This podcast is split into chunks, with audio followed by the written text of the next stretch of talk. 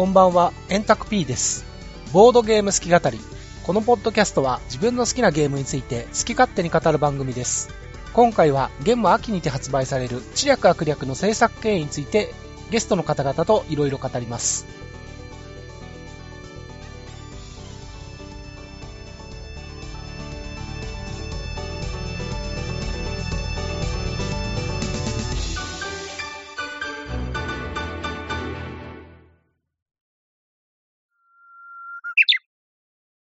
ボードゲーム好き語り。今回は、ゲンマ2018秋を目前に控えて、ゲンマ新作の2つのゲーム、知略悪略とペーターと2匹の牧羊犬の制作経緯についてゲストの方々と話していきたいと思います。それでは、早速ゲストの方々の自己紹介をお願いしたいと思います。はい。ペーターと2匹の牧羊犬と、えー、知略悪略のパッケージだったり、まあ、グラフィックをデザインさせていただいた別府サイと申します。よろしくお願いします。はい、よろしくお願いします。はい。ペーターと2匹の牧羊犬のルールデザインを担当しました、渋です。よろしくお願いします。はい、よろしくお願いしおます願いし。ます。ということで、今回の好き語りは、この3人で進めていきたいと思います。ではお願いします。パチパチパチパチ。はい、今ちょっと気づいたんですけど、前回の渋さんの自己紹介があまりにも簡潔すぎたのは、あの時点では、ペーターと2匹の牧羊犬のデザイナーだって言えなかったっていうことなんですね。あ、えーそうなんですか？はい。あながち間違いではないですね。あの、一応、あれはタイトル詐欺というか、なんというか、話としては、スーパー 3A の話をしましょうっていうことで、なるほど。渋さんの出自についてはそれ以上触れないっていう方向でやってたんで、そうですね。はい。そう、それであんまりあんな塩対応だったんだな、そう渋さん。ですね。はい。はい何も説明できなかったので。説明できなかったんです。はいように、誰だこいつはというふうに、ね多分ね、はい皆さん思われたと思いますが、まあそのあたりの経緯は、あの、前回の好き語りを聞いていただければと思いますけれども、はい。今回は、まあ、ペーターと2匹の牧羊犬も、えーそうなんですけれども、もう一つね、知略悪略という、もともと1999年に発売されたゲームの、まあ、リメイクというような形なんですけれども、そちらについても、グラフィックデザインね、担当された別府さんを交えて、いろいろと話していければいいかなというふうに思っております。はい。はい。お願いします。はい、お願いします。でですね、早速何から話そうかなというふうに思うんですけれども、いきなりあのゲストの方々を置いてきぼりにしてしまって申し訳ないところあるんですけれども、はい。多分、知略、悪略を、まあ、どういう経緯で、まあ、スキゲームズうちで日本語版出すようになったのかっていうことについて、あんまり説明をしてないようなうん。気もするので、まあその辺の経緯についてね、ちょっとお話ししようかなというふうに思います。と、もともとまあ、知略悪略っていうのは、あの、皆さんどれぐらいご存知か、えーあれなんですけれども、まあ、クラウスパレッシュっていう方のゲームでして、まあ、このクラウスパレッシュっていう人は、まあ、一番有名なのがシュティッヒルンっていうゲームですね。うん。うんまあ、基本的には、あの、そんなになんかゲームボコスか作るような人ではなくて、佳作の人なんですね。うん。で、最近はあんまりそんな新作出してるような人でもないということで、そういう人は割と大変なんですよ。大変というのは何が大変かっていうと、どうやって連絡つければいいんだろうっていう。う結構大変で、活躍してる人ほどその辺は連絡は取る手段がうん。選択肢が広いんですけれども、昔ね、あの90年代に一つポンとゲーム出して、その後何にもあの表舞台に立ってないみたいな人が一番難しいっていうところがあります。で、まあ割とクラスパリッシュそういうタイプの方でして、まずどうやって連絡を取ればいいのかっていうところが難易度が高い、うんはい、うんそういうパターンでした。はい。そうね。そうですね。やっぱね、BGG とかで、たまにデザイナーが自分でもアカウント登録してる人とかいるんですけど、うんそういう人は BGG で直接メッセージを送る機能があるんで、それで連絡を取り合うことっていうのはできるんですよ。うん。例えば、ボトルインプのギュンター・コルネットは BGG にアカウントを持ってるんで、ボトルインプの時は僕本当にあの BGG でメッセージを送って、ボトルインプ作らせてほしいんですけどっていうお願いしたんですよ。はい。まあ、それあの、答えてくれない人もいるんですけどね。あの、うんフリーゼとか。うん。ええまあ、それはいいんですけど。そんな感じで、まあ、アカウント持ってる人はそういう風な連絡もできると。で、それもないと。うんでもって、自分であの、なんかね、本公式のページとか持ってる人とかはやりやすいところがあるんですけど、うん。まあ、シャハトとかありますね。うん。はい。まあ、そういうのもないと。まあ、どうやら本業がね、別にあるらしいんですよね。なんか、いつもレメールすると忙しくて忙しくてみたいなことを言ってるんで、うん、何やってんのかよく知らないですけど、どうやって連絡を取ったかっていうと、まあ、いろんな人にですね、話を聞きまして、去年の秋の現場かな、それこそ。その時に、クラスパレッシュの連絡先知りませんかってへいうのを、ーまあ、知り合いのいろんな方に聞いたんですけど、芳しくなかったんですけど、うん。ただ一つだけ、今のシュティヒルンってどっから出てるか知ってますか？どうでした今も発売されてるんですけど。NSV? はい、そうです、そうです。うんよかった NSV です。はい。NSV で今、シュティヒルンの一番新しい版が販売されてるんですね。うんうん。ってことは、とりあえずは、あの、生きていると。生存確認ができると。そうそうそう。生きてて、ゲームを世に出して、そのロイヤリティをいただく気持ちがあるっていうか、そういう気持ちもない人っていうのも、可能性としてはあり得るので。うんうんうんうんはいまあ、じゃあそこに連絡取ればいいんじゃないかっていうことに気づきまして、うん。NVSV の今の一番偉い人、一番偉い人なのかなのか、まあ制作の責任者って感じですかね。ゲームの制作の責任者がシュタウペなんですよ。えーラインハルトしたうんはい。まあシュタウペはね、皆さんご存知だと思いますけど、バザリとかのね、作者ですね。うんはい。今 NSV で、まあ、編集者をやっております。タウペに連絡を取ればいいんじゃないのっていうふうに、ちょっとある方から教えていただきまして。うんまあ、シュタウペはね、まあ今はあのバザイの日本語版も出してますし、あとプライバシーの日本語版とかも出してます。うんまあ要は日本市場が対しては結構まあ割と好意的な方うんっていうあ印象なんですよ。あ、なるほど。はい。なので力になってくれるかもっていうことで連絡取ったんですね。うんうんで、今そちらにティッヒルンを出してるクラウスパレッシュの連絡先を教えてくださいみたいなことを言ったら、どうやらそのライハルト・シュタウペが当時のベルリナーシュピールカルテンの編集者でもあったらしいんですよ。へえ。つまりうん、当時の知略悪略は、うんシュタウペが責任者として出。版したゲームだったんですうよ。ん。へえ。そう。なので、君はいいチョイスをしたね。僕は知略悪略のルールファックスしてもらって、それを見た瞬間に出版することを決定したんだよ、みたいな小話も交えてくれて。へえ、そうだったんだ。そじゃあ同じ扉を開いたんだ。う。そうなんですよ。偶然なのか、うんまあそのと時のつてがずっと続いてたのか、まあその辺はよくわかんないですけれども、うんまあ、とにかく、あの、シュタウペとパレッシュが、その中ってのは今も続いてるみたいで、パレッシュの連絡先を教えてあげるし、もし彼に連絡して、連絡がなかったら、彼が、あの、よく遊びに行くゲームクラブも知ってるから、そこに連絡してあげるよみたいなことを。言うわけですよ。めちゃくちゃ親切な人ですね。うん僕、割とまあ、そこそこ何人かのそういう人に連絡取ったことあるんですけど、その中でもラインガルド・シュタウペがうん抜群にいい人です。えーはい。何かのシュターペの作品やるしかないですね。そうですね。そうですね。お礼に。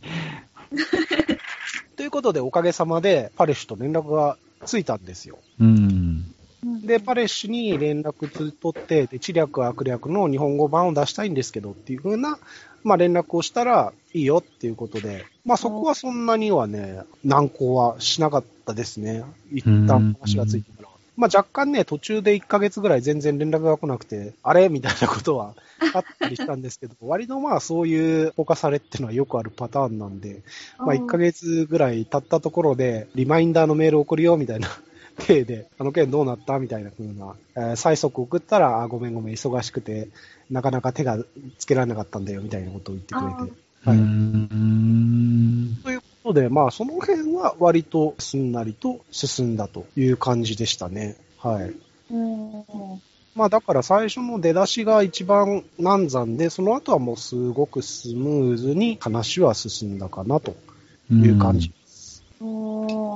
で、はい。えーうん。知略悪霊の句、まあ実際作れるということになったんですけど、アートをどうしようかっていう話にもちろんつながるわけですよ。うん。で、僕、やっぱり、それも、パレッシュに、当時のアートってどうなってますかっていうふうに聞いたら、まあ、やっぱそれは、あの、当時編集者だったシュタウペに聞いてよっていうことになって、うん。で、シュタウペに今度は、当時のアートどうなってるんですかって言ったら、さすがになくなっちゃってるよっていうふうに言われました。うん。うんまあ、90年代で、まだその頃は、あの、パソコン上で作業してなかったらしいんですよね。あだからデジタルのデータでは残ってないみたいなことらしくて、へー知略悪略のアーティストって BGG の中では NA って書いてあって、要は誰かわかんない状態なんですよ。なるほど。あー、なるほど。で、シュタウペに聞いたらそれもわかるかなと思ったんですけど、結局わかんないまんまでした。うん。謎です。あの、うんイラスト描いた人が誰なのかよくわかりません。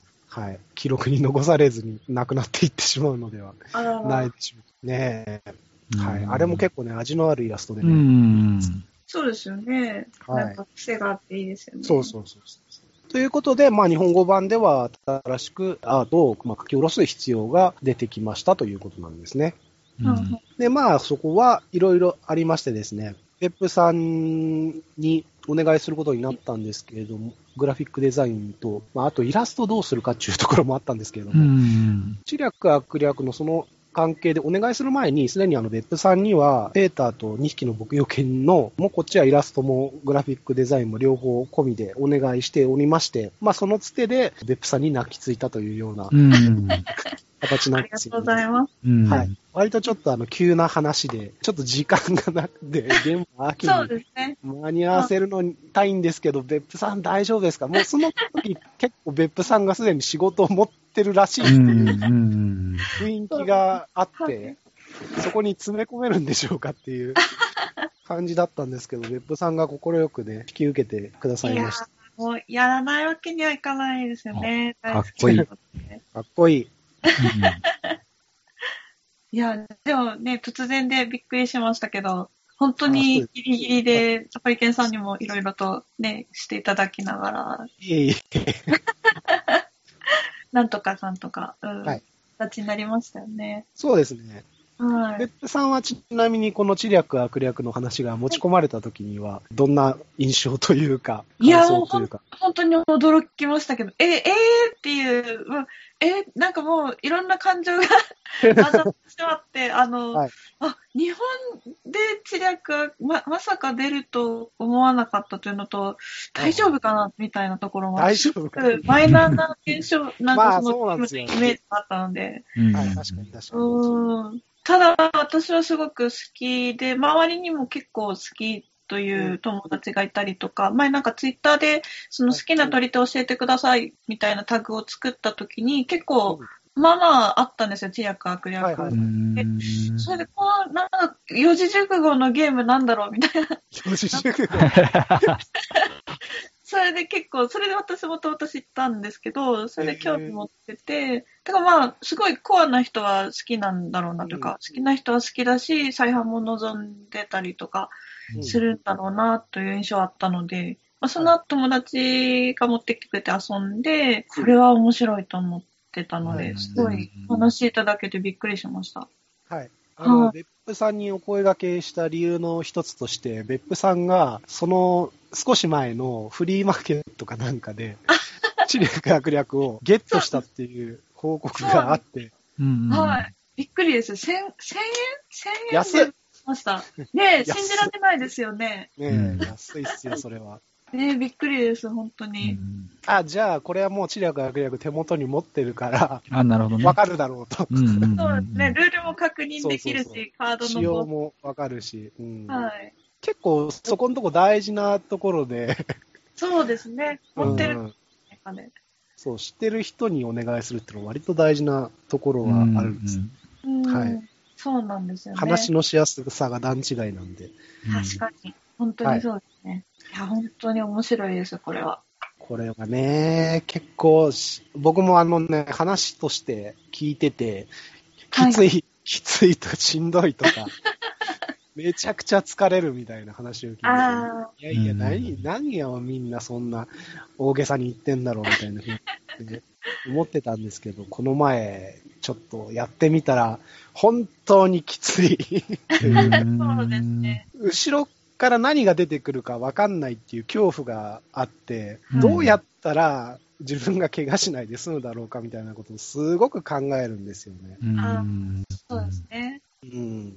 まあ、そこは、あの、同じね、あの、メイフォローのシュティヒルンも似たようなところがあるんですけど、うん。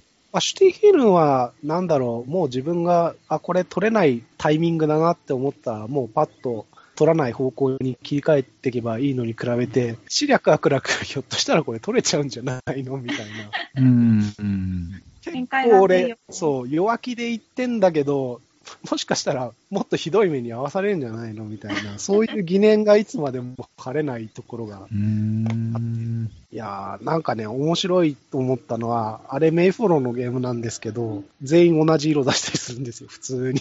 うん。不思議とね。不思議とね。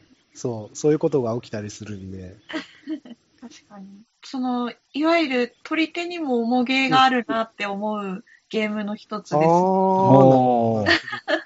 いい表現。まあ、結構、時間もまあまあかかるというか、まあ、調校すればかかったりはします。うん、調校すればね、うん。まあ言うてあの、取り手なんでなんていうか、結局は手札1枚出すだけなんで、テンポはいいというか、そうです。すごい濃密に悩んでる気はするんだけど、あれもう半分終わっちゃった、あれもうあと少しで終わっちゃうみたいな感じで、展開はすごいスピーディーというか、んそうです。。でも、あの、以前オープン会で遊んだ時、はい。取り手自体が初めてっていう人あはいはいあ、あえてその取り手って言わずにというか、うんまあ、プロってそうです、そういうところがあると思うんですけど、普通にカードゲームとして遊んで、すごい、あまあ、重げをやるような、なんかサイズとか、あの、テラミスティカとかが好きな男の子たちが大絶賛してて、へー。面白いさって言ってたので、へー。そう、そうじゃないですけど、まあそういう感覚持った人たちにも受けるんだなと思って、なるほど。はい、二人ぐらい初めての男の子がいたんですけど、うん結構好評でした。うんへーすごいヒヤヒヤしながらやってたんです。気に入ってもらえたみたいです。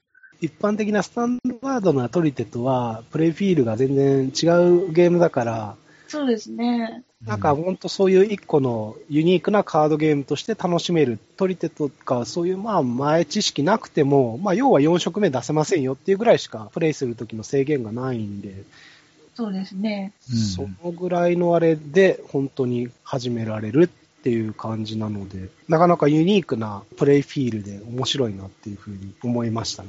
ううんそうですね。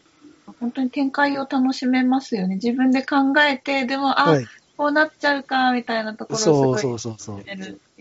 ちょっとこれぐらい甘えてもいいかなみたいなところが、しっぺ返し食らったりとか、そうですね。まあ、あと逆にみんなが集めてない色をうまく負けて集められると、すげえうまくプレイした感があるみたいなところがあって、そういうところの、なんて言うんですかね、基本的にちまちまとしか点数集められないんですけど、すごいあるタイミングですごくガッと得点が入るみたいな、そういうテンションが上がるタイミングがあって、そういう割合みたいなのも結構いい感じだなっていうふうに感じましたね。やっぱ地味、地味になりがちなんですよ、取り手って。一手一手が。うんそうね。はい。そこでどうやって盛り上げるポイントを作るかみたいなのが大事なところなんですけど、そういうのが巧みにミックスされてるなっていうふうに僕は感じましたね。うんってことで、ちょっとね、知略悪略自体の話に没頭してしまったんですけれども、まあそんなわけで、グラフィックデザインをベプさんにお願いして、まあもう一つ、あの、イラストの方は別のつての方で、マキコ小玉さんっていう方を紹介していただいて、うん。で、その方のイラストがすごいインパクトがあって面白いなっていうふうに思ったんで、今回はマキコさんにぜひお願いしてやってもらおうということで、はい。えー今回の知略悪略のアートの座組が、まあ、作られたっていう感じなんですね。うんうん。マキコさんはあのボードゲームの経験とかはないという方だったんで、うん。なかなか全くないですかそうです、そうです。あでもなんかね、子供のの頃になんか遊んでたみたいな。ああの、帰国子女というか、子供の頃はアメリカ、アメリカだったかな？なんか住んでたらしくて。そうそうです、そうです。当時こんな遊んでたよみたいなのをなんか BGG で 探していろいろとなんか上げてたんですけど。うんまあそういうこともあって、ただ今のあの、なんていうんですかね、まあ大人になってからホビーの一環としてボードゲームを遊ぶ、我々みたいな感じでボードゲームを遊んでるっていう感じではないとうんいう感じなんですよ。はい。なので、なんていうんですかね、ボードゲームに求めるアートってこういう感じだよみたいな、そういうところで僕と別府さんがいろいろと、あの、こういう風にしてもらえますか？みたいな感じの、まあ方向づけみたいなことを結構ね、はい。マしキコましたと相ね。談したような記憶があります。はい。プレイヤビリティとか考えてっていう。そういうことも含めて。やっぱ、こうやってね、あの、全然あの、違う分野の方と一緒に仕事してみると、ボードゲームでの、で求められるアートって、やっぱ独特の文法があるんだなっていうふうにああ、思って、うんなるほど。はい。なんか僕らあんまり意識はしてないような気がするんですけれども、やっぱりなんか書いてもらうと、そうじゃなくてこっちの方にみたいなことが、うんたびたびあって。なかなかね、いや、これ難しいもんだなっていうふうに思いました。例えば、どんなことありました？うんとね、一番僕が感じたのは、登場人物の表情みたいなところ。ああ、そうですね。はい。うん割と、あの、にこやかな感じのキャラが多かったんですよね。うん最初。はい、最初の方は。はい。ただまあ、このゲームっていうのは、やっぱ勝敗を競うゲームなんで、緊張感が僕は欲しいなっていうふうに感じ。るところもあって、はい。それで、あの、表情をもうちょっと厳しくしてほしいとか、表情というか、目つきを鋭くしてほしいみたいな、結構そういうリクエストを出したような記憶があって。確かに。ああ。うんでフレーバーとしてもちょっとシリアスな、そうですね。ね。はい。はい。はい。ちょっと緊張感高める方向に、まあテーマがテーマっていうのもあって、はい。少しシリアスな方向に寄せた方が、あの、締まるかなっていう風な感じで、そうそうそう、そういう指示をしたような記憶がありますね。だいぶね、何度も書き直していただきましたよね。そうなんですね。そうですね。うん細かくいろいろとやっていただいて、どんどん徐々にこう、まあ、あの、一致してきて、3人の感じがこう、そうです、そうです。そうなってくるの、面白かったですね。はい。そうですね。あれもなかなかね、どれぐらいあの口出ししていいのかなっていうところは、塩梅が難しいなっていうふうに思うところもあって、やっぱあのー人によってあんまり口出しされたくなくて、こっちの思う感じでやらせてほしいっていう人とできるだけあの指示は丁寧にして、一発で上げたいっていう人と、なるほどい。ると思うんですよ。そうですね、確かに。はい。うん。で初めてはい。ね、お付き合いだったんで、あの、その辺の距離感の取り方みたいなところが、確かに。なかなか、はい。ずっともう、ツイッター DM でバーっと長いチャットしはて、い意見がブレストしながら、どんどん近づけていきましたよね。そうですねまあ、牧子さん的にはね、細かく指示を出してもらった方がいいっていうような感じだったらしいんで、そうなんですね。ああ、ええありがたいですよね、こちらね。そうですね。なので、あの、そういう意味で相性良かったなっていうふうに感じてうんます。いろいろ言っちゃいたくなるコーナーで。存じ上げておりますね。はい、そうですね。そうなんですね。そうですね。はい。なるほど。はい。あ、知略悪略のテーマの話をちょっとしましょうか。はい。あの、クラウス・パレッシュに僕あの聞いたんですよ。テーマについてもしあなたの方でいいなんかアイディアがあるんだったら教えてもらえませんかみたいなことを言ったんですよ。うん。そしたら、パレッシュからは、うーん、動物とかいいんじゃない？みたいな、すごいざっくり。ざっくりとした適当な返事が返ってきまして、あ、この人あんまりテーマにこだわりねえわっていうふうにあ思いまして、あ、うんうん。だからまあ、要はパレッシュ側から多分知略悪略最初に出した時も、テーマはこれでこれでっていうふうに決めたっていうんじゃなさそうな感じだったんです。まあ、誰が考えたのかはちょっとね、知らないですけど、まあ、シュターペが考えたのかな。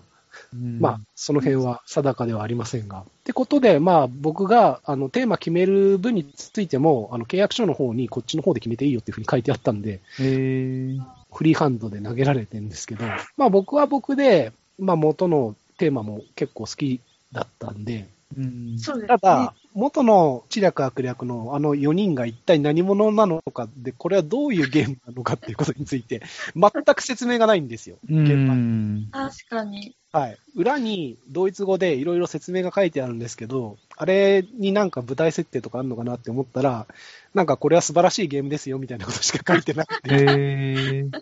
結局あの4人が一体何なのかっていうのは謎なんですよね。一応今回日本語版を発売するにあたって、まあ、僕はトリックテイキングにもそれなりにテーマ性を与えた方が絶対いいっていうふうに思ってる人間なので、まあ、それなりに理屈付けをしてやんなきゃいけないなっていうふうに思って、うん。それで今回は、まあ、知略悪略のあの4人の謎の人たちは、あれはなんか詐欺師なんだよと。うん、で、詐欺師同士を協力させてお金を儲けようとしているのがプレイヤーなんだよと。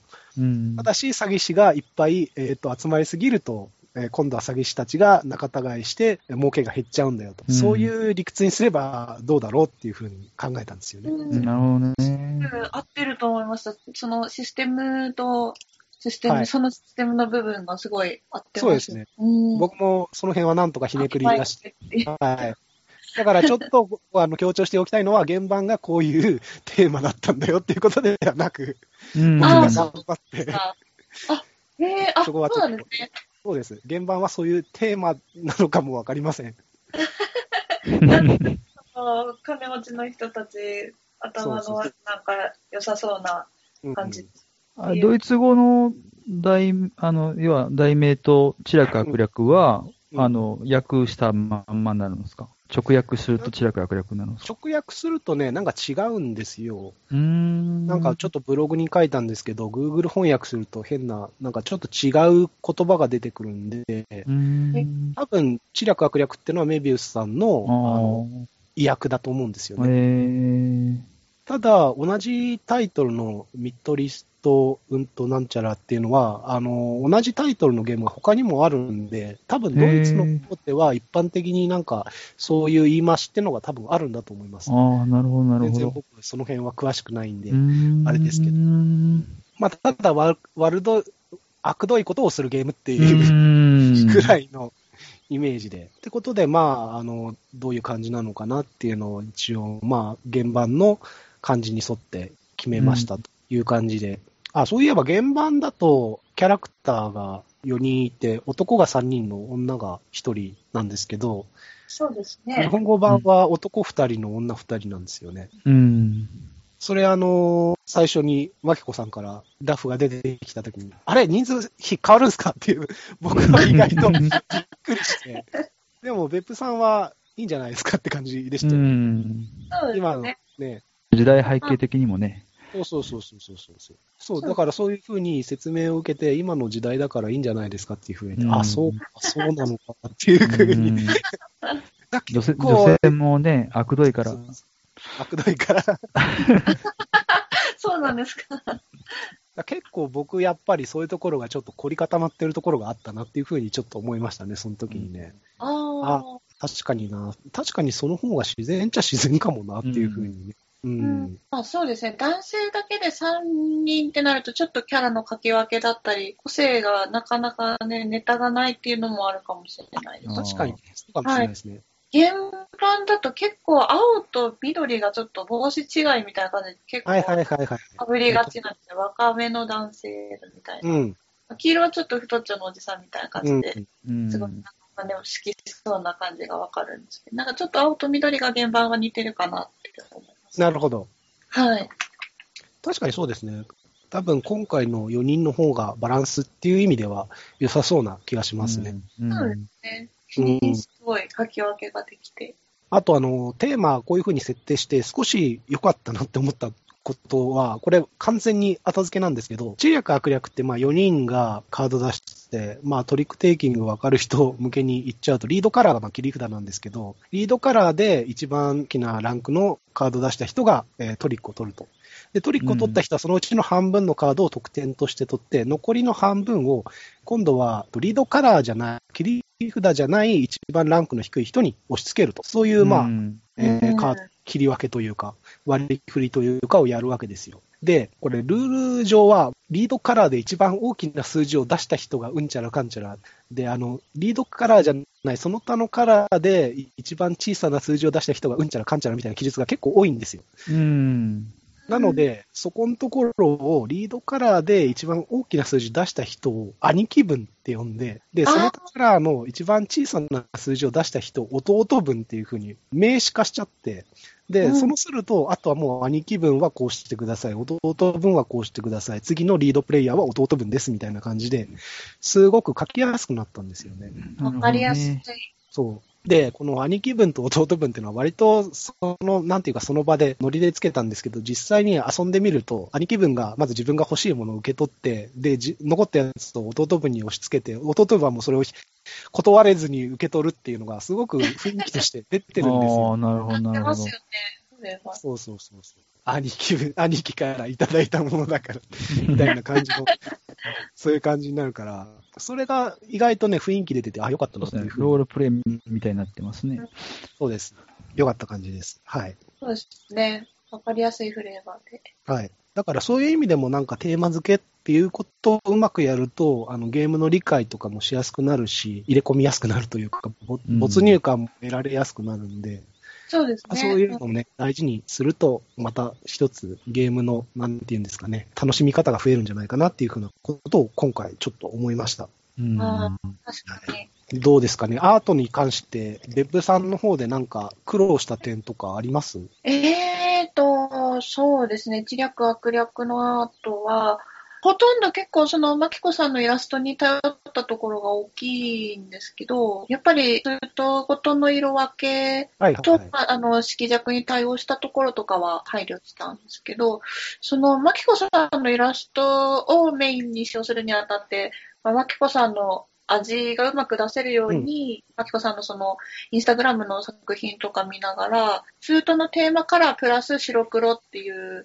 シックな形を取るといいんじゃないかなと思って、うん。まあ、それ、そうしたら、まあ、案の定というか、うん。まあ、なんですかね、色数を抑えてうんる、新しいけど、ちょっとレトロみたいな、出せたのかなとは思ってます。そうですね。すごくあの、インパクトある感じで。ねうんはい。タッチはしますよね。なんかごちゃごちゃしてないので。そうそうそうそう。いい塩梅だと思いますっていう、うん。字がどうしても自画自賛になりがちなんですけど。でまあ、今までのその、なんですかね、ボードゲームのその概パッケージの概念というか、こういう、こういうテーマのゲームだったらこういうパッケージになるだろうっていうのを、まあなんかその埋もれさせたくなくて、そういうのの中に埋もれさせたくないので、結構目立つ形になったんじゃないかなとは思っています。うん。パッケージといえば、そうですね。あの、今回一応野望として、取り手シリーズをスキーゲームズで続けていきたいぞっていう気持ちの表れとして、あれやの中箱のデザインみたいな感じで、長々と使っていけるデザインをお願いしますっていうふうに、ベップさんにはお願いしたんですよ、ねはい。あ、もうその話出しちゃっていいんですね。ああ、いいですよ。おーそうなんですよ。だから今回、知略悪略は側面にナンバリングがはい。されてるんです。ねあのね、トリックテイキングシリーズというか、はい今、3桁に、001っていうふうに3桁に、だってホリケンさんには3桁も出せるからって言われて、まあちょっと、あの、見た目がいいので3桁にしてます。はい。はい。そう。3桁で出されてきてびっくりしたんですけど、この方が見栄えがいいからって言われて、そうですかっていう感じで、じゃあ、まあ3桁出す気持ちで頑張るかな、気持ちだけはみたいなうんそうですね。はいぜひぜひ楽しみにしてます。うん。はい、どうなるかわかんないですけど、1年に1作出してももう寿命が足りない。です。100年かかる。あれ、すごいちょびっと書いたんで、気づかれないかなって僕思ってたんですけど、そうですね。はねい、パッケ公開した後に、ね、目ざとい方がうん。001って書いてあるっていうのを、つぶやいてて、あ、バレたって思って、僕は何にも言わないでおこうと思ってたんですけど、密かに。何の番号かはご想像にお任せしますみたいな。そうなんで、まあ、頑張っっていきたいなというふうに思ってます。はい。まあ、それもすべてね、知略、悪略がどうなるかっていうところなんですけどね。おー。はい。ただ、あの、知略、悪略、あの、公開した時の反響っていうのは、僕思ってたよりもすごく良くって、すごかったあですね。の、はい。うんいや、これはね、本当にびっくりしました。まあ、知略、悪略って大体知らんだろうっていうふうに、ほとんど、ほとんどの人知らんだろうっていうふうに思ってたんですけど、うんやっぱ公開してみたら思ったよりもわーっとなんかね、反響あって、僕あの、去年ボトルインプ発表した時のやつとちょっと比べてみたんですけど、うーんと同じぐらい反響あったんですよ。うんはい。まあ、ボトルインプはね、わーってなるのは僕もわかるんですよ。あれ確かね、木の壺もついてますみたいなこともぶち上げたんで、はい。まはい。あ、こっちただカードだけですからね、言ってしまうと。うんうん、そんなコンポーネント的に強いゲームではないと思うんですよ、知略悪略って。まあ、取り手って大体そうなんですけど。うん。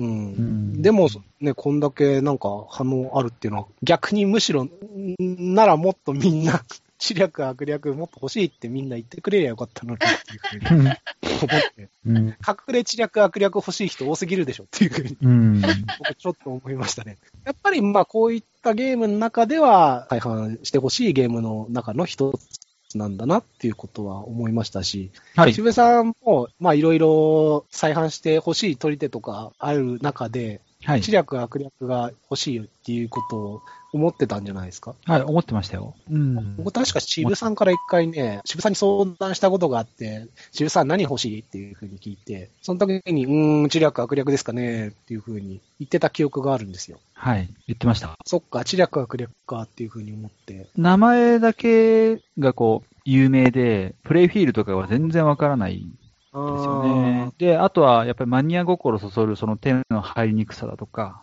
はいはいはいはい。そういった部分も含めると、もう筆頭に上がってくるのが知略悪略じゃないかなって思いますね。なるほど。うん。それは僕も気持ちとしては分かるところがあって、うん。やっ、ぱね、入手なんじゃないですか。うん。でもってまあゲーム自体はあんまりない名フォローというね。そうですね。うん。想像がなかなかつきにくいので。そうですね。他のね、はい普通の一般的なやつだったらもうちょっとプレイフィールを想像しやすいと思うんですけども、うん結構、うん、実際遊んでみないと、ああ、なるほど、こういう感じなのかっていうのをわからないタイプのゲームじゃないかなとは思います。まあそういう意味では結構良かったのかもしれないですね。うんはい。まあ仮にこれをシリーズとして続けていくとして、一番目が知略悪略ってどうなんだっていうところがあるわけですよ。ねえ。マニアックすぎるだろうっていうふうに思うわけですけど。あ後々のナンバリングタイトルがもう、楽しみで仕方ないですね。一不一不安とすると。もっと、アンダが打てるようなところから入っていくもんじゃないの。結構、おかしな選択だと思うは思うんですけど、これは、まあ、単純に、いろいろやってった結果、権利が取れたのが知略悪略だったから、うん知略悪略を出しますっていうだけの話なんです。うん、単純に。あすごくなんか、あの、候補が、もうよりどりみどりで、どれから出すかな、うへへへへっていう中で、よし、じゃあ知略悪略から出していくかっていうんではないです、全く。うん。いろいろやった結果、知略悪略しか権利が取れなかったので、じゃあ知略悪略を出すかっていうだけの話なので、ちょっとここのところをですね、あの皆様、勘違いすることはないと思うんですけど、そういう経緯だというふうにご理解いただければと思います。渋さんどうでしょう？なんか言いたいことあります？やったことないんでね。早くしたいですね。ああ、なるほどね。はいはいははい。そう、渋さん、あの、知略悪略遊んだことないらしいんで、知略悪略を遊んでない人代表っていうことで今回お招き代してる表ですね。はい。形です。はいとにかく遊んでみたいと。とにかく遊んでみたいですね。で、はいそれがまた日本語版で叶うというのはもう、高いがあったと。いうことですね。はいはい。なるほど。別府さんどうですか？そうですね。私も早く遊びたいですね。はいはいはい。あの、実際のもので。はいはいはい。はいそうですね。僕もぜひ皆様に実際どんな感じになったかっていうのを早くお届けしたいんですけれども、えー実は今日が11月8日、現在ですね、まだ手元に コンポーネントが全部届いておりません。そうですね。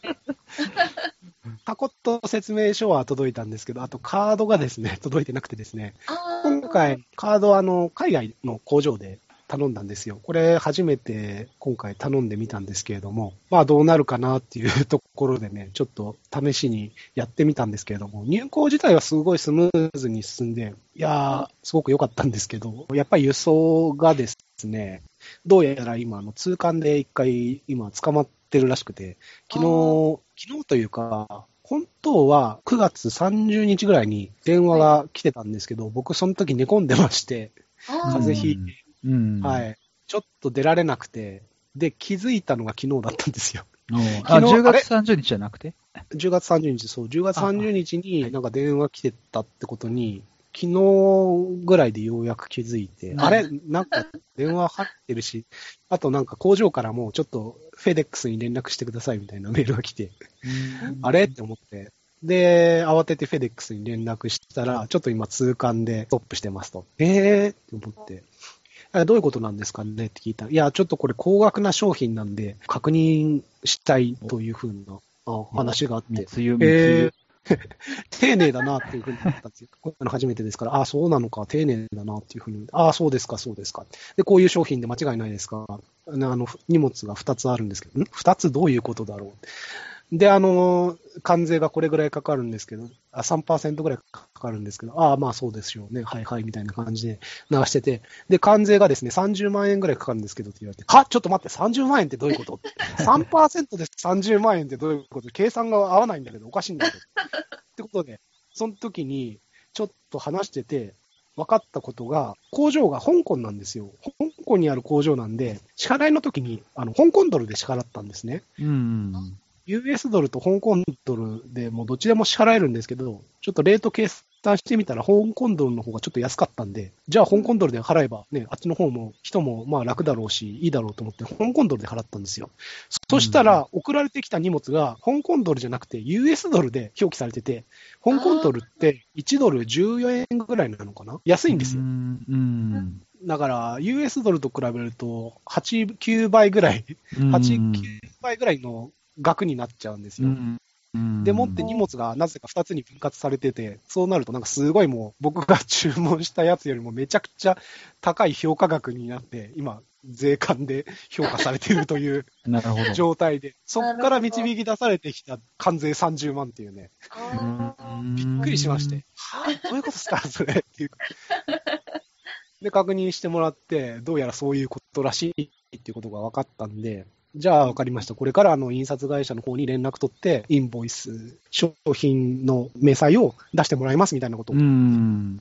はい、言われたんですよ。で、ああ、じゃあお願いしますと。こっちからも工場の方に一回連絡して、あそちらにあ連絡が、あの、フェデックスから行くようので、あの、インボイス要求されたら、すぐ提出してくださいみたいなことを伝えたんですね。で、それが昨日あって、で、今日になったら、なんかうちに手元に、あの、はがきが届いて、フェデックスからとはがきが届いて、なんか、名前がちゃんとできてないんで、ストップしてますみたいなことが書いてあったんで、はあ、なんだこれって思って、また慌てて連絡ししたら、どうやらそれ、あの、はがきが行き違いらしくて、まあ結局は同じ要件だったらしいんですうよ。ん。で、ただ、あの、工場の方に連絡したけど、まだインボイスは送られてきませんっていうことだったんですね。うん。で、僕は、で、工場に連絡したときに、念のために、ついでに僕にもインボイスくださいっつって、メールで送ってもらったんですよ。うん。で、手元にはまあ PDF であったもんで、うちにあのインボイス PDF あるんですけど、それ送りましょうかっていうふうに言ったら、ああ、じゃあそれ送ってもらえればできますんでっていうことで、で、今日メールで送って、で、それで、ああ、じゃあ関税がこれぐらいになります。ああ、なるほど、やっぱそうだよねっていう額を、えー、払ったんで、うんこれで、なんとか税関は通過できるんではないかという、今、見込みです。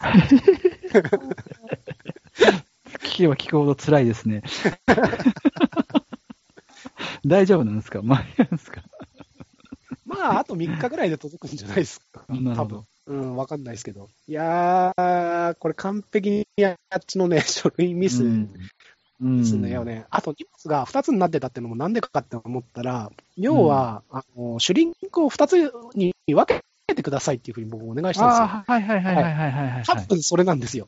シュリンクを二つに、シュリンクじゃなくて箱が二つに分かれたんですかね。そうそうそう。あの、シュリンクを2つに分けて、で、箱も別々にして送ってるっていう感じっぽいんですよ、どうやら。なるほどね。そう、なんで荷物2つになってるのか。まあ、単純にあの、箱自体がめちゃくちゃでかくなっちゃったから単純に荷物2つに分けたのかなっていうふうにちょっと思ってたんですけど、どうも、ん印刷会社に聞くとそういうことじゃなくて、まあ、シュリンク2つに分けたから2つに分けたよっていうことらしいです。シュリンクごとに入ってるってことなんですね。そういうことですね。多分ああ、なるほど、なるほど。まあ、そういう意味では、届いてからは作業しやすくなったんですうけど、ん。はい。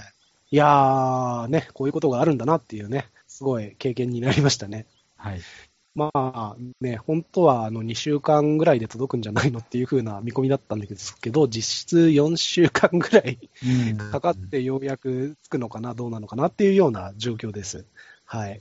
まあ皆様もあの海外に印刷、えー注文するときはなるべく余裕を持って注文するように気をつけた方がいいかと思います。気をつけます。はい。ぜひ気をつけてください。僕も、だから、割とこういうことはあるかもしれないと思って、割と余裕を持ってやってたんですよ。うん。うん。2週間ぐらいで着くよみたいな話はちょっと聞いてたんですけど、いやー、それはどうかなっていうふうに思ってたんで、まあそういうね、念のためっていう動きが今走行してる感じです。なんとか間に合うといいなという感じです。まあ届けあとはね、もうシュリンクになってるんで、調和もいらないんで、あとは箱にポンポンって入れて、説明書を入れて、はい、蓋して、あとシュリンクして終わりっていう、すごい一つ一つ作業は楽なはずなんで、うんはいまあ、あとはなんとかなるんじゃないかなと思います。はい。